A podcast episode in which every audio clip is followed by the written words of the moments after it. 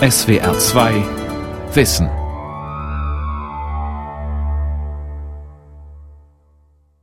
Heute mit einem Weihnachtsrückblick auf das Wissenschaftsjahr 2019. Dazu begrüße ich Sie herzlich. Mein Name ist Sonja Striegel. Ein Foto, das einen glühenden Donut zeigt und ein paar alte Knochen aus dem Allgäu waren zwei der großen wissenschaftlichen Sensationen im ausklingenden Jahr, die auch weltweit als solche gefeiert wurden. Darin zumindest war sich die Menschheit einig. Zwei Kolleginnen und zwei Kollegen aus der Wissensredaktion stellen Themen vor, die sie in diesem Jahr besonders beeindruckt und beschäftigt haben. Und mein erster Gast ist Uwe Gradwohl, SWR Astrophysik-Experte. Er kommt hier hereinspaziert. Hallo Sonja. Setzt sich jetzt den Kopfhörer auf und er hat, wie ich sehe, so, jetzt. er hat, wie ich sehe, auch das Foto mitgebracht, das ja. Wissenschaftsgeschichte geschrieben hat. Genau. Uwe Gradwohl. Hallo erstmal nochmal. Hallo. Ich meine natürlich das erste Foto eines schwarzen Lochs, den glühenden Donut, mhm. veröffentlicht mhm. am 11. April, zeitgleich in Brüssel, Washington, Santiago de Chile, Tokio, Taipei und Shanghai. Wie war deine erste Reaktion, als du es gesehen hast? Ich fand's klasse, klar. habe mit den Dingen mich ja schon länger beschäftigt und wenn man dann so ein Bild sieht, dann ist es was Besonderes, weil klar, es gibt ja schon Illustrationen, Zeichnungen von schwarzen Löchern, aber es sind halt Zeichnungen, Illustrationen. Und was wir jetzt hier vorliegen haben, ist eine echte Abbildung, kein Foto, aber eine echte Abbildung. Und da kann man mal sehen, dass das genauso sich zeigt in der Natur, wie man es auf dem Papier berechnet hatte. Und dann kriegt man schon ein gewisses Maß an Ehrfurcht, dass der menschliche Geist in der Lage ist, sowas vorauszuberechnen. Und dann existiert es tatsächlich so. Diese Sensation hatte sich angekündigt. Es war gemunkelt worden, dass da etwas kommen würde. Ja. Hast du dran geglaubt? Ja, weil ähm, ich hatte zufälligerweise in der Kampagne 2017, als die Daten gesammelt wurden im Frühjahr, ähm, da hatte ich mit den Forschern gesprochen und habe diese Kampagne mal so ähm, darüber berichtet und wusste, die machen das jährlich wieder.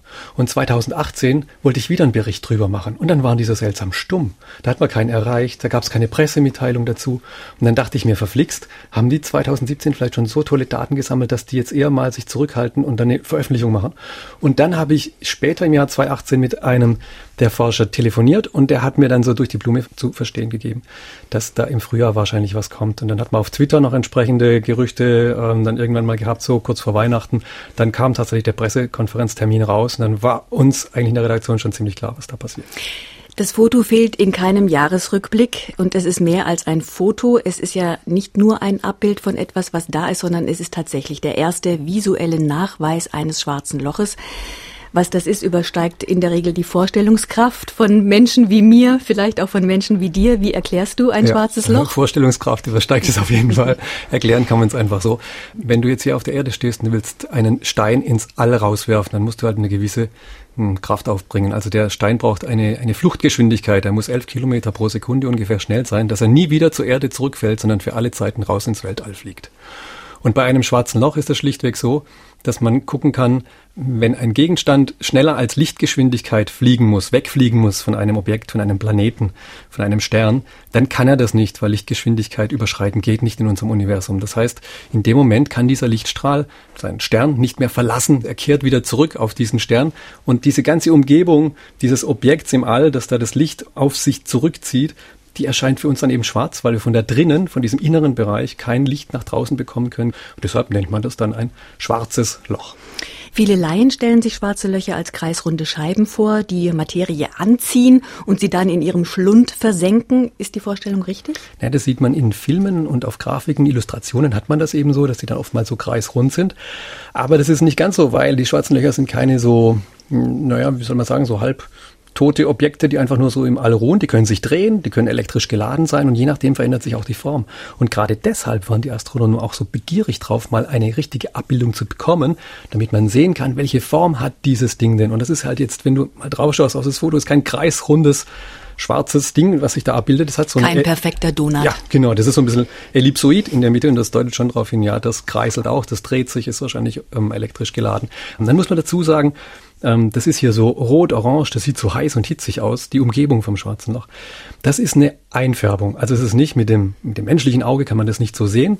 Es sind Radiostrahlen, die da aufgenommen wurden und man muss das eben dann entsprechend einfärben, um die Intensität der Radiostrahlung irgendwie ähm, sichtbar zu machen, verständlich zu machen. Das Foto des schwarzen Lochs zu machen war technisch extrem aufwendig. Es war vor allen Dingen auch eine große gemeinsame internationale Anstrengung. Acht Teleskope auf mehreren Kontinenten waren dazu zusammengeschaltet worden im Frühjahr 2017 schon. Was war die Idee? Na, die Idee war, dass man durch das Zusammenschalten von Radioteleskopen ein größeres Teleskop simulieren kann. Also ähm, man hat ein Teleskop in, der Antarktis stehen, man hat welche auf den, ich glaube, die Kanarischen Inseln waren es. In Chile hat man welche stehen.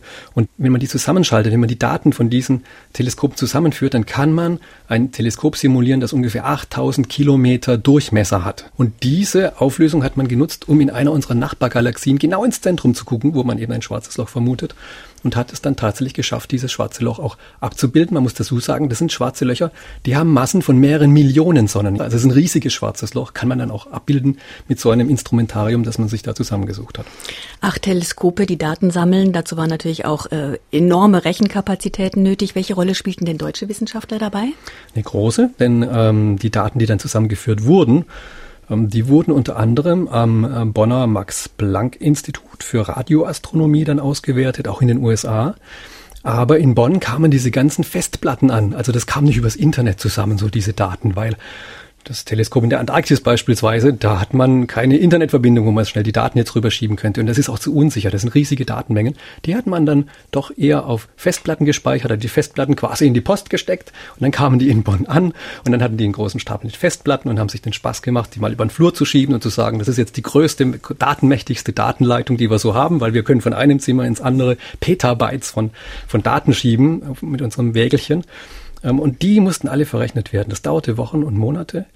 Seit den ersten Messungen war es Frühjahr 2017 und dann wurde es eben tatsächlich das Frühjahr 2019, bis man das Bild tatsächlich publizieren konnte. Noch ein kleiner Ausblick, Uwe, wie geht's jetzt weiter?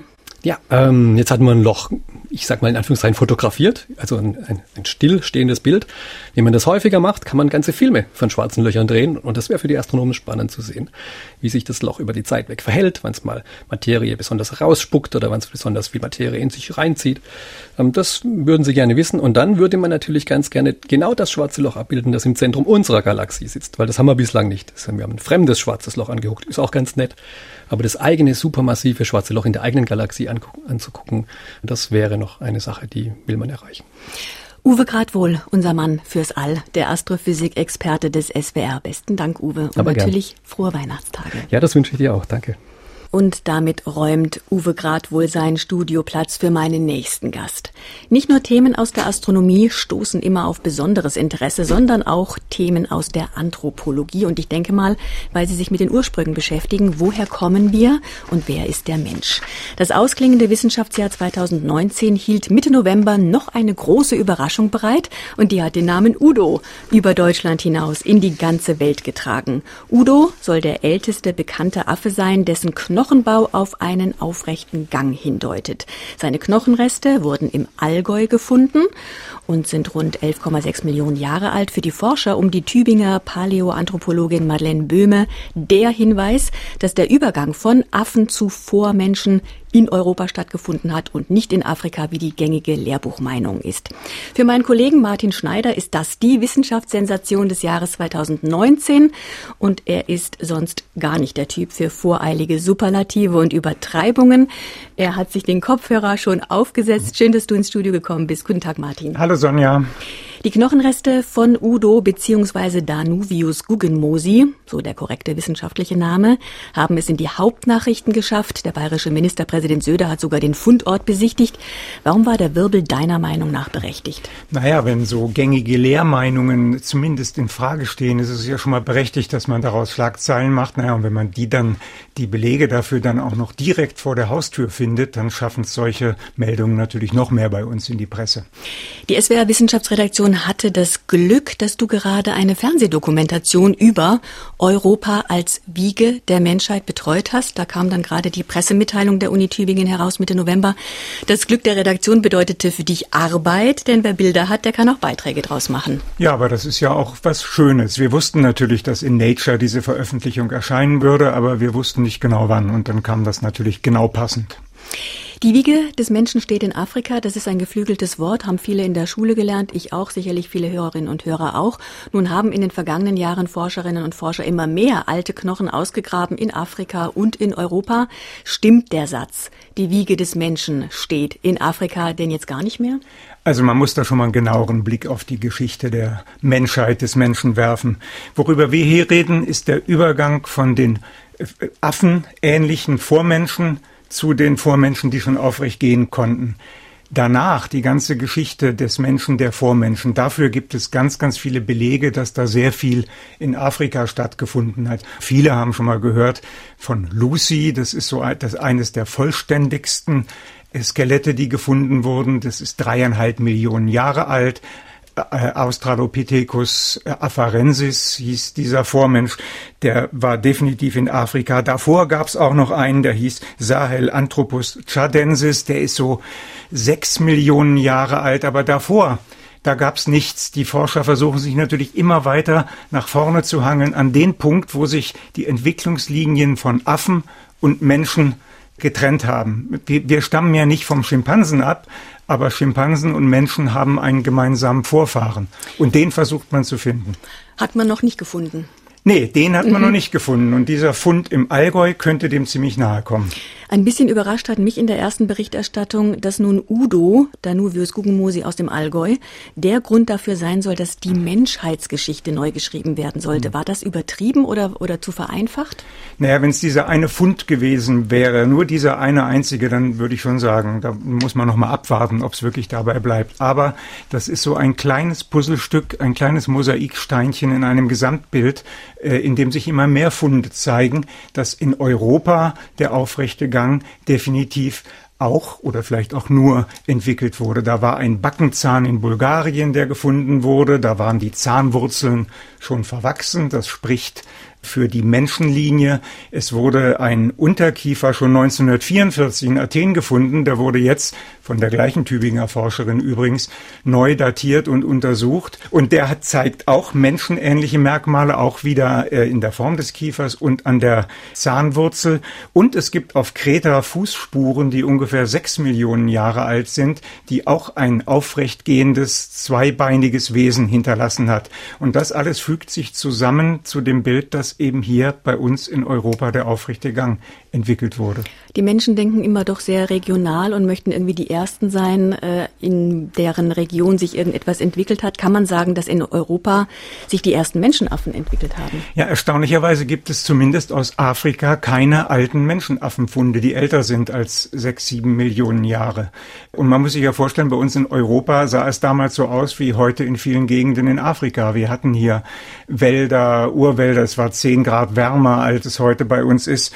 Und tatsächlich gab es, das kann man auch nachweisen, zu der Zeit damals hier den Übergang eine große Trockenzeit hat eingesetzt, dass hier auf einmal die Wälder verschwunden sind. Und damit kommt eine alte Hypothese wieder zum Tragen, die schon Darwin hatte, dass nämlich der aufrechte Gang deswegen entwickelt wurde, weil die Wälder zurückgegangen sind und auf einmal Savannen auftraten und in der Savanne ist aufrechter Gang einfach von Vorteil.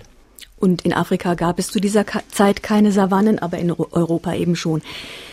Aber die ganze Entwicklung zum Menschen, ich möchte es gerne nochmal betonen, äh, die hat aber tatsächlich in Afrika stattgefunden. Ja. Nur um damit keine Missverständnisse. Nein, ganz, ganz definitiv. Also die, die von dem, der Übergang vom Australopithecus zum Homo, zu den verschiedenen Homo-Arten, Homo habilis, Homo erectus, Homo sapiens, das hat in Afrika stattgefunden. Es gab dann zweimal Wanderungen out of Africa, wie man sagt, wo Populationen aus Afrika nach Europa und weiter nach Asien gezogen sind. Das hat einmal der Homo erectus gemacht, der ist dann in Europa zum Neandertaler geworden und danach der Homo sapiens, das war aber erst vor so 100.000 Jahren, also erst vor sehr, sehr kurzem. Und die kamen tatsächlich beide aus Afrika. Wobei man, man muss sich jetzt nicht vorstellen, dass sich da eine Gruppe von Homo sapiensen ein Ränzlein geschnürt hat und nach Europa gezogen ist, sondern man kann sich das ganz einfach dadurch vorstellen, dass immer eine Generation nur ein paar Kilometer weiter gesiedelt hat entlang der Richtung, wo es Nahrung gab, als die Vorgeneration. Und ruckzuck ist man dann schon über die Jahrhunderttausende in Europa. Martin, jetzt noch zum Schluss. Wann läuft die Dokumentation über die Entwicklung des Menschen? Ja, das ist am 8. Februar auf Arte. Da freue ich mich auch drauf. Gut, ich bedanke mich ganz herzlich. Martin Schneider aus der SWR2 Wissen Aktuell Redaktion und ich wünsche dir auch ein schönes Weihnachtsfest. Dankeschön ebenfalls, Sonja. Martin Schneider verlässt das Studio in Baden-Baden und wir öffnen die Leitung nach Tübingen zu meiner Kollegin Ulrike Till. Bisher haben wir über persönliche Highlights aus der Forschung dieses Jahres gesprochen. Das erste Foto eines schwarzen Lochs und den Sensationsfund aus dem Allgäu Darwinius Guggenmosi alias Udo. Aber wir wollen auch nicht unterschlagen, dass es zwei große Skandale gegeben hat in der Medizin. Einmal waren es Mediziner in Heidelberg, die fälschlicherweise und auch völlig vorschnell einen Bluttest auf Brustkrebs angekündigt hatten. Und zum Zweiten war es der renommierte Hirnforscher Bierbaumer in Tübingen, der angeblich über Messungen der Hirnströme Ströme mit komplett gelähmten Patienten kommunizieren konnte. In beiden Fällen wurde fahrlässig mit den Hoffnungen kranker Menschen gespielt und meine Kollegin Ulrike Till, sie ist unsere Medizinexpertin und wir beide waren uns schnell einig, dass auch das in den Jahresrückblick gehört. Hallo Uli. Hallo Sonja. Bevor wir auf die Skandale im Detail eingehen, was ist für dich so schockierend an diesen beiden Fällen? Schockierend ist vielleicht nicht ganz das richtige Wort. Also ich bin eher desillusioniert, denn dass auch Wissenschaftler manchmal von Eitelkeit getrieben sind, das ist nicht neu natürlich. Aber in diesen beiden Fällen, da haben einfach die Kontrollinstanzen viel zu lange und irgendwie auch komplett versagt. Das ist der eigentliche Skandal, finde ich. Und das ist fatal, denn Wissenschaft lebt vor allem von Glaubwürdigkeit. Und zur Glaubwürdigkeit gehört es dann eben auch, dass man wirklich rasch reagiert, wenn Fehler offensichtlich werden. Das ist hier überhaupt nicht passiert. Aber man muss auch sagen, zwischen beiden Fällen Trotz vieler Parallelen gibt es auch einen ganz, ganz gewichtigen Unterschied, denn bei dem Heidelberger Bluttestskandal, da haben vermutlich auch finanzielle Interessen eine Rolle gespielt. Und bei Nils Bierbaumer in Tübingen, da war es wohl eher so, dass er selber einfach ganz felsenfest überzeugt war, dass seine Ergebnisse stimmen. Er wollte seinen gelähmten Patienten unbedingt helfen und das hat ihn, so ist mein Eindruck, einfach blind gemacht für sachliche Einwände. Beide Fälle sind hochkomplex. Nehmen wir uns zunächst den angeblichen Bluttest auf Brustkrebs vor. Was ist da alles schiefgelaufen? Ja, das ging im Februar dieses Jahres los mit einem Sensationsbericht in der Bild-Zeitung. Darin hat dann der Chef der Uni-Frauenklinik Heidelberg stolz einen angeblich fast marktreifen Bluttest auf Brustkrebs präsentiert. Und dann hat sich herausgestellt, es gab noch nicht mal einen Prototyp und es fehlte eine wissenschaftliche Studie in einem Fachblatt. Und die fehlte aus gutem Grund, hat sich später gezeigt, denn die vorläufigen Ergebnisse, die waren einfach noch ziemlich schlecht. Die Trefferquote des Krebstests, die lag gerade mal so um die 70 Prozent. Wäre also wirklich kein Grund zum Jubeln gewesen. Nee, ganz und gar nicht. Aber der Heidelberger Chefarzt Christoph Sohn, der hatte es sehr eilig. Und das ist wirklich das Schlimme. Der Klinikvorstand, der hat ihn gewähren lassen. Kritische Stimmen hat man systematisch ignoriert.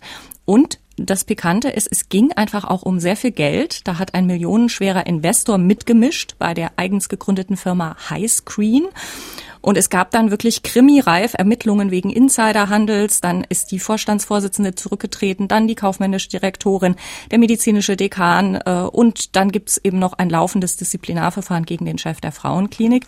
Und der Vorsitzende der externen Untersuchungskommission, der hat im Sommer gesprochen von, ich zitiere, Eitelkeit, Führungsversagen und Machtmissbrauch auf der Ebene der Klinik und des Instituts. Und welche Fehler hat der renommierte Tübinger Hirnforscher Nils Bierbaumer gemacht? Ich meine, das ist ja auch kein Anfänger und keiner, der irgendjemandem noch beweisen müsste, wie gut er ist. Ja, also kein Anfänger, sondern wirklich ein Starforscher. Und auch bei Bierbaumer gab es erstmal weltweit positive Schlagzeilen und dann einen dramatischen Absturz. Also erst hat man ihn als wirklich so die Überschriften Gedankenleser gefeiert, weil er eben laut einer Studie in PLOS Biology angeblich mit vier komplett gelähmten Patienten kommunizieren konnte. Die Patienten, die hatten alle das Nervenleiden ALS und konnten dann eben nicht mal mehr ihre Augen bewegen.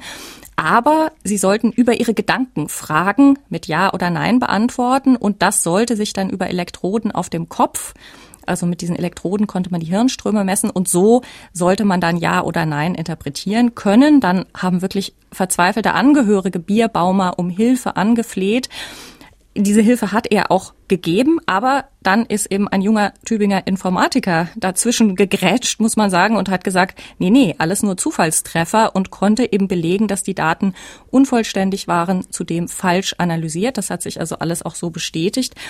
Erstmal haben ihn aber alle abgewimmelt und inzwischen hat ihm eine Untersuchungskommission der Uni Recht gegeben und hat auch gesagt, also Bierbaumer habe vermutlich absichtlich Daten verfälscht und das war dann das Aus für einen Weltklasse-Wissenschaftler. Und dem äh, Tübinger Informatiker Martin Spüler wurde es auch nicht gedankt, dass er Whistleblower in der Wissenschaft äh, gewesen ist. Wo liegen denn aus deiner Sicht die Parallelen zu dem Heidelberger Skandal? Also auffällig finde ich wirklich, dass frühzeitige Warnungen systematisch ignoriert wurden. In Heidelberg soll unter anderem die Pressesprecherin mehrfach gemahnt haben, dass es wirklich noch viel zu früh sei, jetzt schon den Bluttest auf Brustkrebs anzukündigen. Aber sie und andere sind wirklich beim Vorstand auf taube Ohren gestoßen. Und in Tübingen war es ähnlich. Da gab es schon 2015 Zweifel an den Daten, die ein ehemaliger Mitarbeiter geäußert hat. Aber auch da ist nichts passiert. Werden die beiden Forschungsskandale irgendetwas verändern im Hinblick auf die Fehlerkultur in der Medizin? Ich hoffe das natürlich sehr und ich glaube auch die Chancen stehen gut dafür, dass beide Fälle etwas bewegen, nämlich wirklich ein Bewusstsein dafür zu schaffen, dass auch Klinikchefs und Forscherkoryphäen fehlbar sind.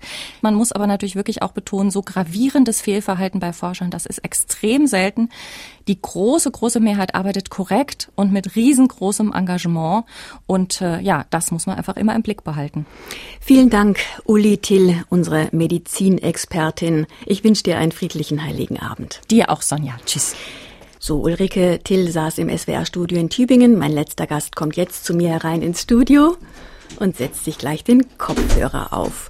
Monatelang eingeschlossen im Eis, ein Forschungsschiff, das auf einer Eisscholle durchs Polarmeer treibt.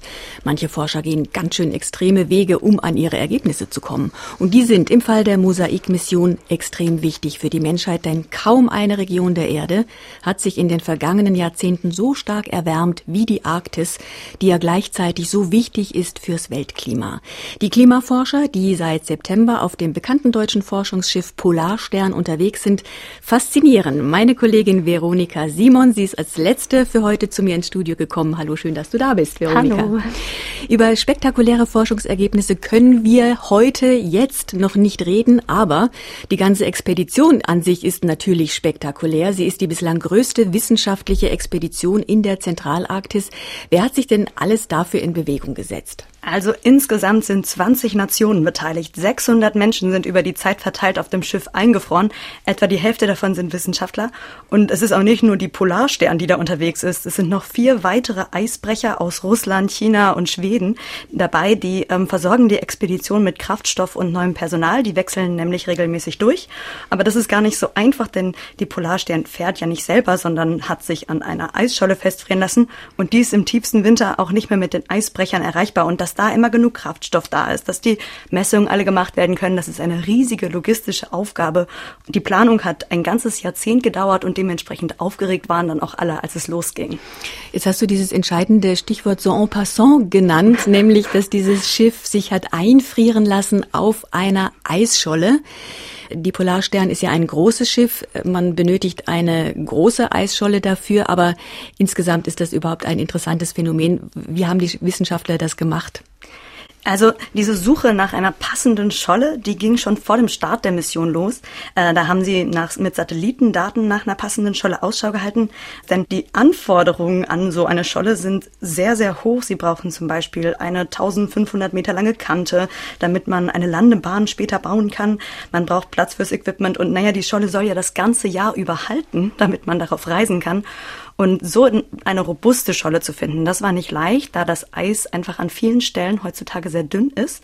Aber, eine Folge der Erderwärmung? Ja, ganz genau. Aber Anfang Oktober hat das Expeditionsteam dann eine passende gefunden, mit der sie dann zufrieden waren. Ihre Heimatscholle, wie sie sie nennen, ist zweieinhalb mal dreieinhalb Kilometer lang. Und ja, da haben sie sich jetzt festgemacht.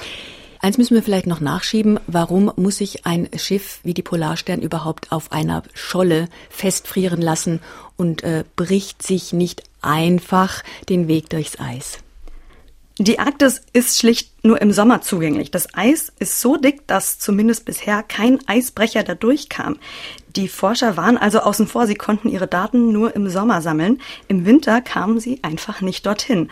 Das Problem lösen sie jetzt, indem sie sich einfrieren lassen und sich mit dem Eis dorthin transportieren lassen. Sie driften. Man, genau, sie driften und da kommen sie halt an Stellen, wo man als Eisbrecher sonst nicht hinkommt. Das macht auch das Besondere dieser Expedition aus. Also es werden erstmals Daten aus dem Winter oder im Winter der Arktis gesammelt. Ganz genau. Da sind wir jetzt auch schon bei einem Grund natürlich für diese Expedition, denn obwohl die Arktis so wichtig ist fürs Weltklima, liegen bisher kaum Daten vor über das Klimasystem Arktis im Winter. Das kam genau deswegen, weil sie so un unzugänglich ist.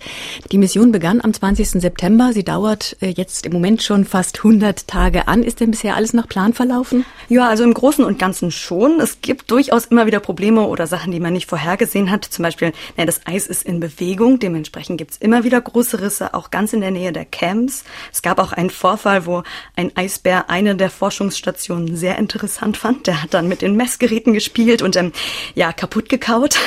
Das ist natürlich ärgerlich, aber mit sowas muss man auch rechnen. Außerdem ist das Wetter da oben nicht gerade gemütlich. Vor kurzem gab es einen recht heftigen Sturm und dabei sind plötzlich Teile der Forschungsstadt an der Polarstern vorbeigedriftet. Nach circa 500 Metern kam das Eis dann zum Stehen. Jetzt muss man also quasi diesen Stadtplan neu zeichnen, aber dabei ist auch ganz viel kaputt gegangen. Die Strom- und Datenleitungen mussten neu gelegt werden und so weiter. Gleichzeitig muss man aber auch sagen, dieser Sturm war für die Forscher sehr, sehr interessant. Sie konnten ganz viele Daten aus diesem Sturm sammeln, die sie so vorher noch nie hatten. Ein einmaliger Datensatz und das ist ja im Endeffekt auch der Grund, weshalb sie da sind. Ich wollte schon fragen, gibt es überhaupt erste Ergebnisse nach 100 Tagen? Kann man damit schon rechnen? Also endgültige Analysen wird es natürlich erst sehr viel später geben, aber so ein paar vorläufige Ergebnisse gibt es schon.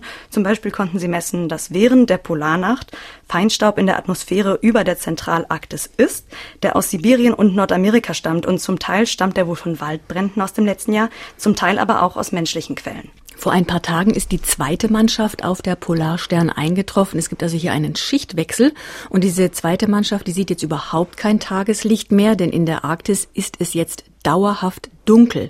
Wie gehen die Forscher damit um? Werden die darauf vorbereitet? Ja, das ist schon sehr belastend und da hatten die Forscher auch im Vorhinein großen Respekt vor, denn zum einen ist es nicht ohne in einem Gebiet zu arbeiten, das man nie im Hellen gesehen hat und das man nur durch das Licht der eigenen Stirnlampe kennt.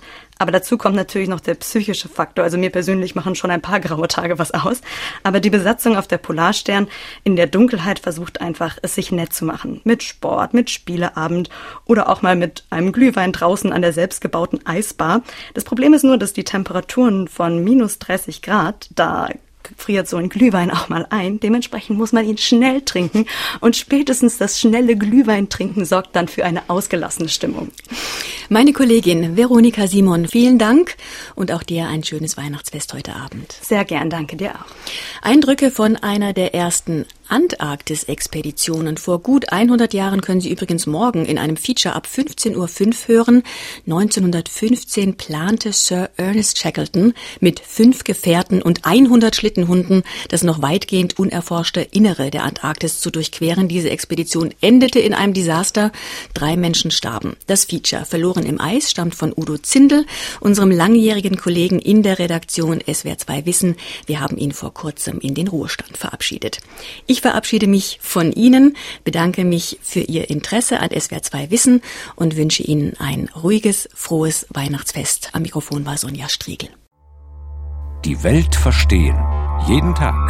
SWR2 Wissen. Manuskripte und weiterführende Informationen zu unserem Podcast und den einzelnen Folgen gibt es unter swr2wissen.de.